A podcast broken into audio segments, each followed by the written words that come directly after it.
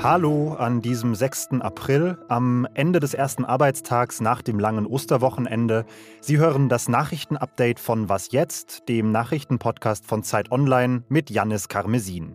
Und wir sprechen heute über die drohende Eskalation im Konflikt zwischen Russland und der Ukraine und über Armin Laschets Ruf nach einem Brückenlockdown.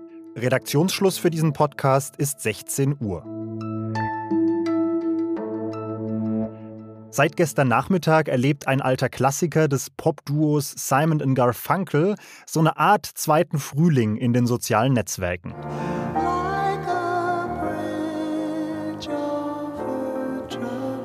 Bridge over Troubled Water heißt der Song. Übersetzt heißt das so viel wie Brücke über unruhiges Wasser. Und inspiriert hat die UserInnen CDU-Chef Armin Laschet. Der forderte nämlich gestern einen Brückenlockdown. An dieser Stelle erstmal herzlich willkommen auf der Liste der Corona-Vokabeln, die vor einem guten Jahr wahrscheinlich noch kein Mensch so richtig hätte einordnen können. Und die Definition hat Laschet auch gleich mitgeliefert. Wir müssen die Brücke hin zu dem Zeitpunkt, wo viele Menschen geimpft sind, noch einmal bauen.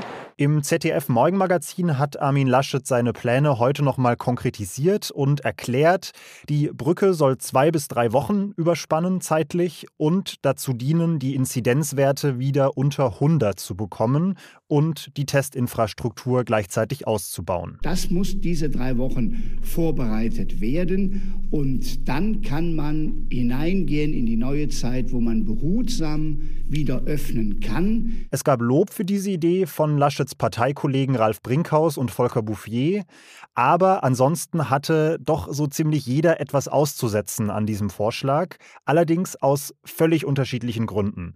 Für Berlins regierenden Oberbürgermeister Michael Müller Müller bleiben zum Beispiel einfach zu viele Fragen offen. Ja, es ist, glaube ich, noch sehr viel unklar, was Herr Laschet damit meint. Ein Brückenlockdown für eine Übergangszeit und dann mit welchen Maßnahmen. Und das soll so lange gelten, bis viele Menschen geimpft sind. Was heißt das alles? Ein Sprecher der Bundesregierung hat hingegen nochmal daran erinnert, dass die 100, die sich Laschet ja als Zielinzidenzwert für flächendeckende Lockerungen vorstellt, eigentlich so nicht in Frage kommt.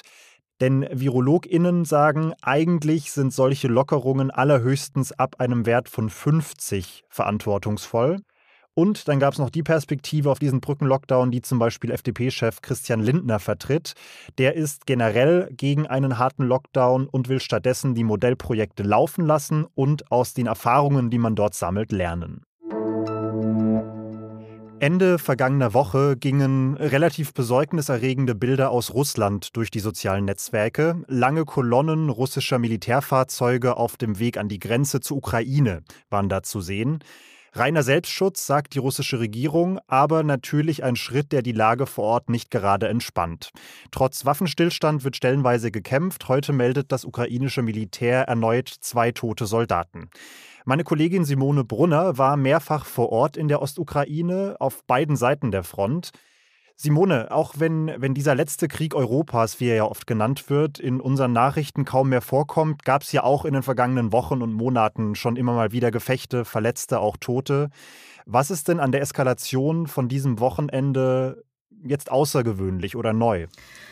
Also es ist so, dass es ja seit dem Sommer 2020 eigentlich eine Waffenruhe gab, die die Kämpfe jetzt nicht vollständig eingedämmt hat, ähm, aber doch sehr stark verringert im Vergleich zu, zu den Jahren zuvor.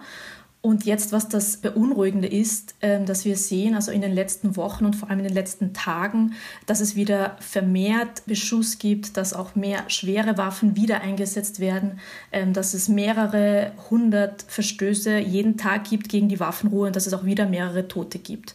Das ist das Beunruhigende. Und was man dazu sagen muss, ist ja, das findet ja jetzt nicht im luftleeren Raum statt. Also die Frontlinie ist 400 Kilometer lang, ähm, verläuft teilweise durch bewohntes Gebiet. Und das heißt also, jede kleinste Eskalation bringt schon sehr viele Menschen in Gefahr. Was denkst du denn, warum das ausgerechnet jetzt passiert, diese Zuspitzung der Lage? Was sind Putins Absichten vielleicht? Auffällig ist natürlich die zeitliche Nähe zum Amtsantritt äh, des neuen US-Präsidenten Joe Biden. Ähm, eine Eskalation in der Ostukraine haben wir zum Beispiel auch nach dem Amtsantritt von Donald Trump 2017 gesehen. Andererseits ist es vielleicht natürlich auch die Pandemie, also wo ja die internationale Aufmerksamkeit jetzt also auf anderen Themen liegt, also auf der Pandemie. Oder es sind möglicherweise auch innenpolitische Gründe, die immer wichtig waren, also für außenpolitische Abenteuer Russland sozusagen. Im Herbst finden ja Duma-Wahlen in Russland statt. Die Kreml-Partei, einiges Russland, kämpft äh, mit schlechten Umfragewerten. Was man wahrscheinlich also sagen kann und was man auch wieder diesmal sieht, Moskau hat kein großes Interesse daran, diesen Krieg zu lösen sondern dass Moskau immer wieder ähm, diesen Krieg benutzt als Vehikel, um eigene innenpolitische oder außenpolitische Ziele zu erreichen. Vielen Dank, Simone. Okay, sehr gerne. Was noch? Schneebedeckte Berge, weites grünes Land, türkisfarbenes Wasser. Das ist Xianyang im Nordwesten Chinas, zumindest im Trailer für Wings of Song. Das ist ein Film, den das chinesische Staatsfernsehen über die Region produziert hat. Das ist ein Musical-Film geworden. Der Trailer hat mich so ein kleines bisschen erinnert an eine Mischung aus ja, GZSZ, Bollywood, La La Land.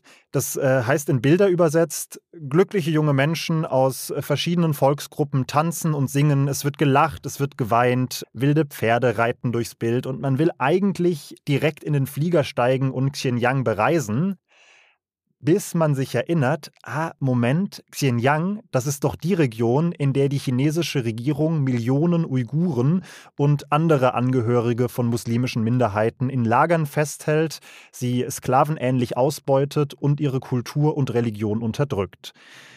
Ja, das kann man im Sog dieser wunderbaren Bilder schnell vergessen, denn dieser Teil der Geschichte spielt, wahrscheinlich wenig überraschend, wirklich so gar keine Rolle in diesem Propagandakunstwerk. Und das war's auch schon mit Was jetzt für heute. Morgen früh meldet sich mein Kollege Moses Fendel und bis dahin können Sie uns gerne per Mail an wasjetzt.zeit.de erzählen, was Sie bewegt, was Sie freut, was Sie stört und was Sie sich von uns wünschen. Mein Name ist Janis Karmesin und ich hoffe, Sie haben einen schönen Abend.